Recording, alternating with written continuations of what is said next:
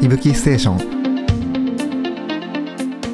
川原です近藤ですいぶきステーションですこんにちこはんにちは今日はですねはいちょっとはい通信企画の話がしたいんですけど通信企画はいはいあのちょっと前もねはい衛星通信の端末がはい出出そうですとかあの携帯スマホで衛星通信にはい対応する未来が来るかもみたいなこともちょっとね、あそ触うれでした触れねてたんですけど、はいいぶきにとってははいこの通信をどういうふうにやるかってすごい重要なのでそうですね今日ちょっとね若干マニアックな話ですけれども確かにはい通信企画について話がしたい。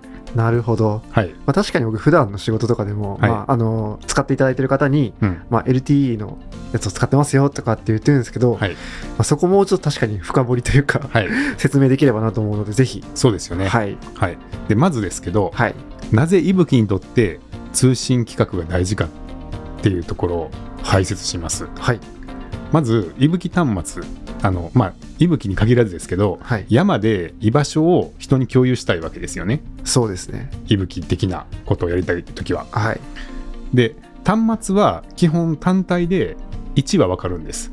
うんうんう GPS の信号っていうのはあの全地球上全部に降り注いでいるのでんなるほど地球上のどこにいてもうん今どこにいるかという計算自体ははい端末さえ持っていれば結構簡単にできるんですよ。おーなるほど、はい、あの空がなんかすごい覆われていたりとかうんしなければ、基本空がある程度見えていればはい GPS 衛星からの信号を受信してはいその座標を計算するすればはい地球上の今ここにいますっていう計算まではあー比較的簡単に簡単っていう かあの、まあはい、衛星の力を使って、はい、どこにいるかっていうのはわかるわかるですよね。はいだからここまでは結構どこでもできるんですよね。なるほど問題はそれで計算して出てきた、はい今ここにいますというその位置情報、はい、まあ、緯度と経度の情報をはいどうやって送るかうーんこれどんだけあの、まあ、要は GPS ウォッチと一緒ですよねはい GPS ウォッチ大体どこでも今ここですってのは分かるじゃないですか確かにでも問題はこれを誰かに送らないと安全が確保できたりとか、はい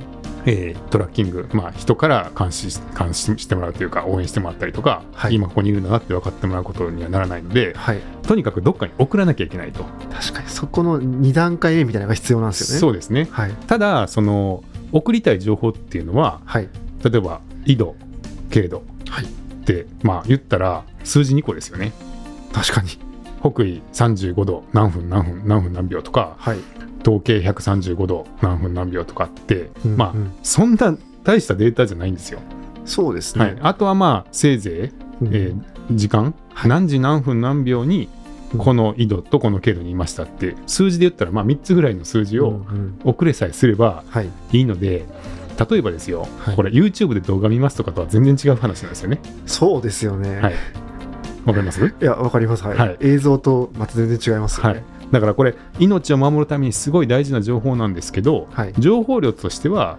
結構ちっちゃくできる。うんうんうんということはどうにかしてその YouTube まで見れなくていいからはいそのこのちょっとしたすテキストデータというかうんうん何時何分に緯度経度ここにいますっていう情報だけをはい送ることができないかっていううんうんのは考えるわけですよね。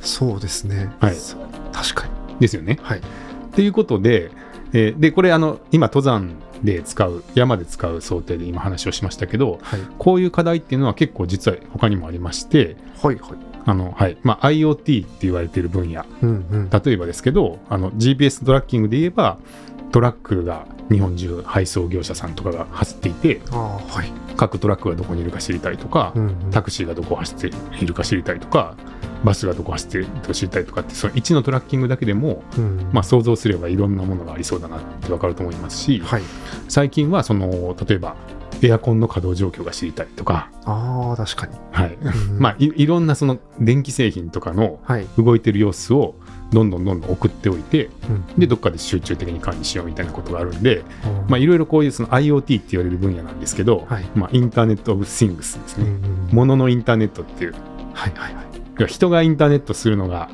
まあ、ブラウザでポチポチこうやってうんうんうんなんか YouTube 見たりとかはいそれ人のインターネットじゃないですか確かにじゃなくて、えー、物物同士がこう通信し合ってはい私は今温度い温度28度ですとかうーんなんかそういう情報をどんどん物と物が通信し合って情報を送り合うっていうのが IoT と言われている分野ではい。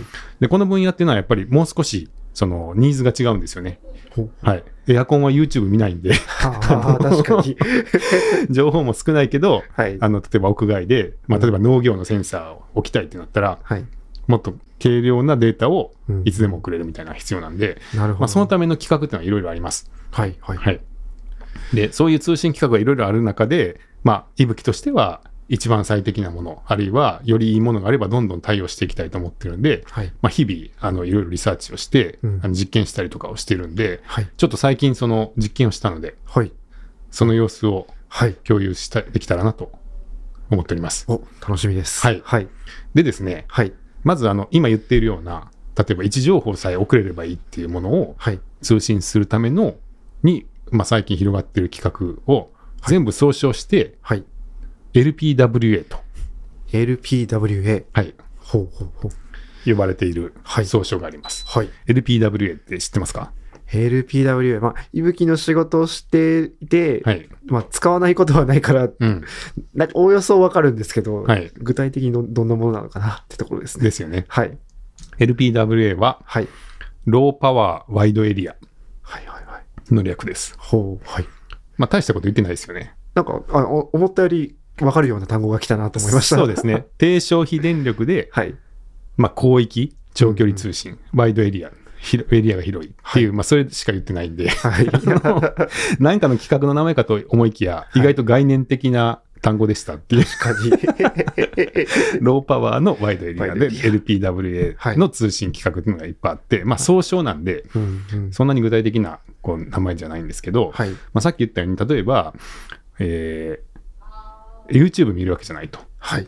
でちょっとした情報を送ればいいっていうことなんで、うんそんなにこう重い処理はいらないんですよ。ああだから逆にでも例えばずっと動き続けてくれる例えば1ヶ月ずっと動いてくれるとか、うっんうん。ていうの方が大事じゃないですか。そうですよね。だから消費電力はすごい抑えたいわけですよね。はい。だからローパワーなるほど。で、しかもワイドエリア、あのね、ずっと山とか、もう全部本当は1個のアンテナとかで行けてくれたらありがたいんで、かにどこに行っても通じるっていう意味で、ワイドエリアがいいでしょうっていうことで、うんうん。ローパワーワイドエリアって呼ばれてるんですけど、はい。えーそれ、まあそういう用途に使える通信規格っていうのが世の中結構出ています。あ、そうなんですね。。はいい。はい。はい。で、この LPWA の規格がいろいろあって、まあ総称って言ったんで、具体的な通信規格っていうのがその中にもたくさん含まれてるんですけど、まず大きく2個に分けることができまして、その中でも分かれるんですね。分かれるんですよ。はい。大きく分けると、まあセルラー LPWA とノンセルラー LPWA っていうのがあります。はい。わかりますかねセルラー、わかります セルラーはなんか売るとかそういう。セラーそれはあ、。そうですね。なんか、わかん ない逆か。あの、セルラーフォンとか言うじゃないですか。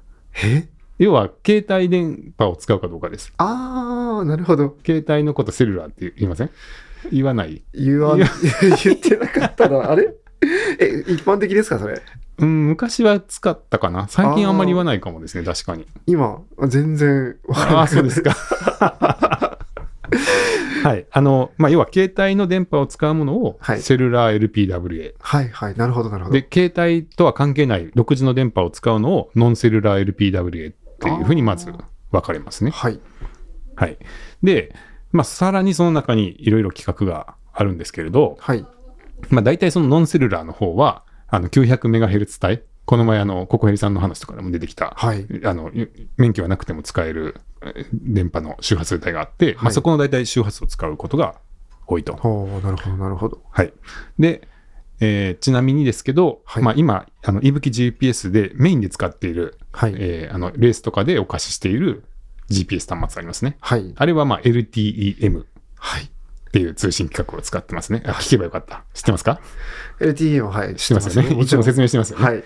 LTM っていうのは、さっきのどっちかわかりますセルラーかノンセルラーか。これはもうセルラーですね。あたりです よよ。かっ さすがにね、 た。さすがいに。つも説明してるからはい。知ってますよね。そうですね。はいあの、ドコモさんの回線使ってますよっていうふうはにい説明をしてるので。そうですね。はい。はい。この LTM っていうのは、その携帯の電波を使って、まあその中でも、えーデータを送ったりするために、はい。その消費電力を下げて通信ができるようにされた規格なので、うんまあ、携帯電波を使いながら消費電力を下げるっていう工夫がされてる通信規格なるほど。になりますね。はい。ですが、まあ、基本的には携帯の電波を使うので、携帯が県外のところだと届かないとうんうんいう特徴がありますね。はい。で、それとはまた違ううんこうニーズに応えられるように、はいノンセルラーの LPWA の規格というのがはい。いくつかありまして、なるほど。例えば、えーシグフォックスとか、はい。ローラワン、ローラワン。ローラワ L, ン。エルトレスはいはい、エルゼータ。はい。など、なるほど。聞いたことあります2個ぐらいは聞いたことありま したね。そうですか。はい。 はい。っていうのがありまして、まあ、このあたりは、まあ、いろいろね、あの、携帯の電波使わないんで、はい独自に基地局をまず立てなきゃいけない。あ、そっか。そうですねな。るほど。アンテナを、まあ、日本をカバーしたかったら、日本中のいろんなところに立てて、はい。で、えーその通信ができるようにしていくっていう必要があるんで、はいまあ、立てなきゃいけないんですけど、まあ、それを、まあ、どういうニーズに応じて、どういう部分を重点的にカバーするかっていう目的に応じて、まあ、じ各事業者さんが独自にアンテナを立てて、なるほど。通信網を作っているっていうのうが、んこのこの辺のこう独自のうんうんノンセルラーの LBW ですね。はあ、そういうことなんですね。はい。、であとはちょっと特徴的なのははい。その基地局になるアンテナを自分で買ってきて設置できるものもあります。それは、あの、ユーザーが自分でってことそうですそうですだからえ例えば自分ですごい大きな畑を持っていてば。はい。携帯が通じないとするじゃないですか。はい。でもここになんかいろんな IoT のものを置きたいとしたら、あー自分で1個け基地局真ん中にボンって立てたらはい。はい。畑が全部カバーできますとかはい。そういうことができたりもします。ああ、まあ確かにそういう面ですごい便利ですね。あそうなんですよ。そこに携帯が来るの待ってたら来ない場所とかに、うんうん IoT の製品入れたかったら、はい。自分で立てれるってのはちょっといいじゃないですか。いいですね。はい、なんか確山僕が持ってて、かにはい。この山全体にセンサーを置きたいと かって言ったらそう山の入り口にボンってアンテナ立てたらカバーできる可能性があるっていうね。ああ、確かに確かに。はいまあ、そういうのがローラ1とか、あとゼータとかではできるんですけど、はい。あ一方で、そのシグフォックスとか、エルドレスとかはう、ん基本はその事業者さんが立てたうんうん。基地局と通信する形ですね。あ、そこはじゃあ、あの、まあ、携帯とは別で、そういう事業者さんの基地局が、うんまあ、ないとなかなかできない部分もあるかもしれないと。そうです。ね。なるほど。はい。っていう特徴があって、はい。まあ、だいぶあの前段はい。の解説が長くなりましたけど、はい。その中でですね、具体的にちょっと今回、はい。エルトレスさんはい。の端末をお借りして、はい。山を走ってみました。近藤さんがですかはいはい。あの、実際、まあ、息吹としてはですね、はい。別にど、どれかの通信規格じゃないとダメだっていう仕組みではないんですよね。そうですよね。何。かの方法で、山にいる人のうん居場所が飛んできたら、地図に表示するっていう仕組みを持ってますので、はい。別にその入り口の端末を絶対これじゃなきゃいけないっていう仕組みにはなってませんので、うんうんまあ、一番今よく使ってるのはその LTM の端末ですけど、はい他にもっといい端末があれば、それにも対応して、うんまあ、県外にも対応できますとか、いより電池が持ちますとか、もっといいものがあれば、うどんんどん取り入れていきたいんで、はい。まあ、日々いろいろなものはこう調べてはい検証しているんですけども、はい。まあ、そういう中で、まあ、エルトレスさんの端末っていうのはちょっとお借りできる機会があったので、はい。まあ、実際走って、はい。あの山の中を 走り回ってみたんで、はい。まあ、ちょっとその様子をまずはい。ご紹介したいと思うんですけれども、はい。よろしいでしょうか。はい。大丈夫です。えっ、と、エルトレスですけども、はい。まずですね、ソニーさんが作ったうんうんうん。通信規格ですね。はい。えー先ほどのそのノンセルラー系の、うん要は携帯電波を使わないはい。 LPWA の規格の一つです。はい。じゃあ、ソニーさんが基地局も建てられて、はい。でそれで通信してるってことですね。。そううですね。はい。もう少し正確に言うと、ソニーネットワークコミュニケーションズさんっていう、まあ、ソニーの子会社の、通信系の子会社の、が作られている、うんうんうんうん。えー通信網なんですけれども、はいで、まあ、こちらのですね、えー特徴としては、えーめちゃくちゃ遠くまで電波が届くと。めちゃくちゃ遠くまで。はい。ほう100キロ届くらしいです。 100キロ。はい。すごいですね。そうですね。はい。だから、アンテナを1個立てると、半径100キロぐらいカバーできちゃうと。あ、なかなか広いですね。そうなんですよ。だから、まあ、全国カバーするのにも、その携帯のアンテナはもっと密じゃないですか。あそうそうですよだね。からはいそんなに本数立てなくても、うんうん。まあ、ある程度、こう、立てていけばカバーできるとはい。いうのが特徴なのと、はい。あとは低消費電力。うんうんうん。はい。あとは、えこれはまあトレランはあんま関係ないかもしれないですけど、はい。高速移動に対応していて、時速100キロで動いていても通信できると。なるほど。今ちょっとランナーが100キロで 走ってるかどうかを想像しちゃいましたけど。時速100キロで走るのはちょっと難しいですちょね。っと難しいですよね。。すげえ速い人、ちょっと浮かべちゃいましたけど。ですよね。はいスキーヤーとかだったらもしかしたら、確かに。ちょっと近づ近づく、近づけるかもしれないです けど、トレランはちょっと、そさうですすがね。のウサイン・ボルトも無理、無理ですかね、さすがに。はは いい。っていう特徴があるはい。エルトレスですね。はい。で、まあ、この100キロ遠くっていうのはやっぱ魅力で、うーん。あの、携帯が届かないところでもカバーしてくれる可能性もあるなということで、はい。えー今回そのソニーさん、ソニーネットワークコミュニケーションズさんからはい。はい。端末をお借りして、えー実際走ってみたんですが、えーこの端末は、えーエルトレスのセンシングユニットっていう、まあ、純正の、はい。ソニーさん純正の端末を使わせてもらいました。はい。で、この端末の特徴ですけども、えーまず 35g。結構軽いんですよ。めちゃくちゃ軽いです、はい、ね。軽かったです。はいで、まあ、ものとしてはいつもの息吹っぽい 感じですね。あのそんなにこう違和感ないというか、いつもの息吹ポーチに入れてはい。走れたんで、ああ、なるほど。大き。さはまあ、いつもの感じよりちょっとちっちゃいかなっていうので、ちょっと軽くて、で、注目すべきはですね、はい。えー3分間隔で、えー毎日8時間送信すると14日間稼働しますっていうことなので、かなり。はい。えーまあ、8時間かける14日間だと112時間うんうんですよね。で、今の、あの、いぶきで使ってる端末が、だいたい4、50時間そうなでのすで、まあ、大体2倍から3倍ぐらういん電池が持つっていう。だからここがまあ、消費電力が少ないっていうところのメリットですよね。はい。あの、通信を行うために必要な電力が少ないんで、はいやっぱりそれだけ電池が持つとなるほど。なってます。はい。はい、でちなみに、えーこのエルトレスの通信のもう一個特徴は一方向なんですよ、地方向。一方向はい。つまりはい。端末からアンテナに向かって送データを送ることはできるけど逆向きはないんです、ああ、受信するみたいなのはない。ないんですなるほど。はい、これ携帯のき通信規格とは全然違いますよね確かに。送りっぱなしなんですよそっかそっか。はい携帯だと双方向ですもんね。そうですね、はい。はいまあ、あの IoT の端末はあんまり受信することがない場合もありますけど、はい。もう企画自体でもうとにかく一方向なんですよね、うんエルトレスは。だから送りっぱなしはい。っていう企画で、えーですね。っていうのが、まあ、ソニーさんの端末でした。はい。でですね、とりあえずその試しとしては、はい。えー今、いぶきで使っている、はいその LTM の端末と、エルトレスの端末を右の方と左の方にはい。ポーチでつけまして、あ、両肩に。はい、できるだけ同じ条件になるように確かに。 2個つけまして、はい。で、京都一周トレイルをちょっと回りまして、なるほど。だいたい80キロぐらい、ロードも走ってはい90キロぐらいかな。 いや、検証には十分な距離ですね。そうですね、まあ、京都一周トレイルとはいえ結構市外から近いので、はいまあ、条件としてはさらに厳しい、もっとうん山間部っていうのもあるとは思うんですけど、はい。まあ、とはいえ、あのたまにこう谷に降りたりとか、はい。こう市外から見た時の山の裏側に入るエリアとかも、あのありますので、高尾とかね、あのはいうん桂川沿いのエリアとかは。そうですね。なんで、その辺で、まあ、こう、市外まで見通しのあるところと、こう、市外から見たときに山の裏側に入ってる部分とかが混ざってるんで、まあいいかなと思いましてな、るほど。あの、一日、一日というか、まあ、帰りが暗くなりまし たけど、検証しまして。で、えーまあ、その、検証した結果、えーそれぞれのログは、ちょっと、この概要欄に貼りますけど、はい。こんな感じでした。はい。どうですかそうですね。まはあ、いパッと見た感じですと、うんあの、まあ、いぶきのこの画面を見慣れてるので、まあ、そんな感じだよなっていう感じはしますけども、はい、エルトレスさん。うん。ちょっと北の方、京都のその北の方は、ちょっと飛び気味かなっていう印そう象なをん受でけますすね。よね。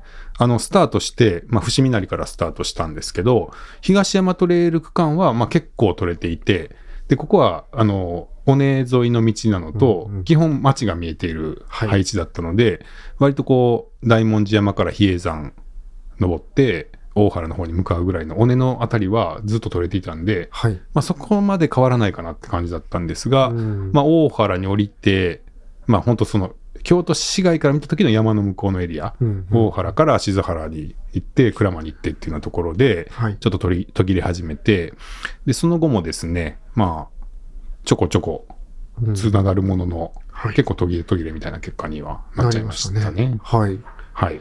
なるほど。そうするとやっぱり、その、市街とか見えてるところだと、まあ、強いけど、ちょっとそういう裏側に入っちゃうと、少し取りづらい部分があるんですかね。そうですね。まあ、あの、この息吹の方も、端末にログが残って、うん県外の時は端末側で保存して、はい通信がつながった時にまとめて送る機能があるので、確かに。本当にこれ全部、この点がある部分がうんつながっていたとは限らないですよね。そうですね。はい。県外だったんだけど、後からまとめてほ保管されて、あの、こういうふうにつながってる可能性があるので、はい。必ずしもこの点があるところがすすべて、あの、通信ができてたっていうわけではない可能性はありますが、はいえーとはいええーそうですね、ちょっと差が出ちゃったかなっていうそうですね。感じで、はい。でした。はい。はい。うんうんうんで、まあ、あの、ここからは推測になるんですけれども、はい。まあ、やっぱそのさっきの100キロっていうのは、やっぱ長く届くので、うんうん魅力なんですが、はい。おそらくその、例えば京都エリアをカバーするために、京都市のどこかとか、まあ、あるいは大阪と京都をカバーできるような中間的な場所とか、はい。多分その都市圏をカバーできるようなところにアンテナが立ってるんだと思うんですよね。はい。で、見通しが良くて、そのアンテナから見える尾根とかだったら、山の中でもまだうんうんデータが飛ぶけども、はい。その反対側の谷とか、うんその山の向こう側とかに隠れた時に、はい。ちょっと通信が難しいのかなっていうのが、あーまあ、現状の印象なるほどで。したね。はい。はい。だから、まあ、市街地でしたら、結構実用的なのかなとは思うんですけど、うんちょっとその山間部、うんうんトレイルとかの、えーとか登山のトラッキングには、まあ、現状だと、ちょっと使いにくいのかなっていう、まあう、ん一応評価をしていまして、なるほど。で、まあ、すごい良かったらね、はい。ちょっと息吹でも、こちらにも対応して、うんあの端末、どんどん増やしていったりとか、うん販売とかも考えようかなとか思ってたんですけど、まはあい、今のところちょっと、まあ、向いてないのかもなっていう評価をしております。そうですね。はい。はい。まあ、ちょっとね、あの、両方同じ持ち方をして、比較したって方も少ないかなと思ったんで、確かにちょっとまあ、今回紹介させていただいてます。はい。はい。うんうんうんなるほど。はい。っていうのがエルトレスさんで、で、ちなみにですけど、はい。えー、シグフォックスさんはい。はい、これもまた別のノンセルラー系のうんうんうん独自企画の LBWA 通信企画ですけど、はい。シグフォックスさんも、えーちょっとアウトドア用の端末を出されていて、うんうんフィールドコネクトさんっていうところがあ、そうですね。ねはい。出されてますよね。はい。で、こちらは実はあの自分たちで検証したわけじゃないんですが、はい。シグフォックス、まあ、フィールドコネクトさんはかなり詳細なね、うん。あの、エリアマップを公開されていて、ですね。ははいい。。で、結構あの、登山地図に重ねて、うんうんこの部分が通じますっていうような、あのーエリアマップを公開されてるんで、まあ、これが結構参考になるかなと思いまして、はい。で、さらに、この SIGFOX の対応エリアと、はい。ドコモの通信エリアを重ねて表示されてるんで、うんうんあの、山の中で、ドコモは通じてない、あの、ずドコモは県外になってるけれど、えー、SIGFOX はうんこう通じるみたいな場所が割と見やすくなっています。ですね。で、これは結構参考になるかなとは思うんですが、ただですね、はい。このドコモのエリアマップじゃないところでよく息吹は通じてますよね。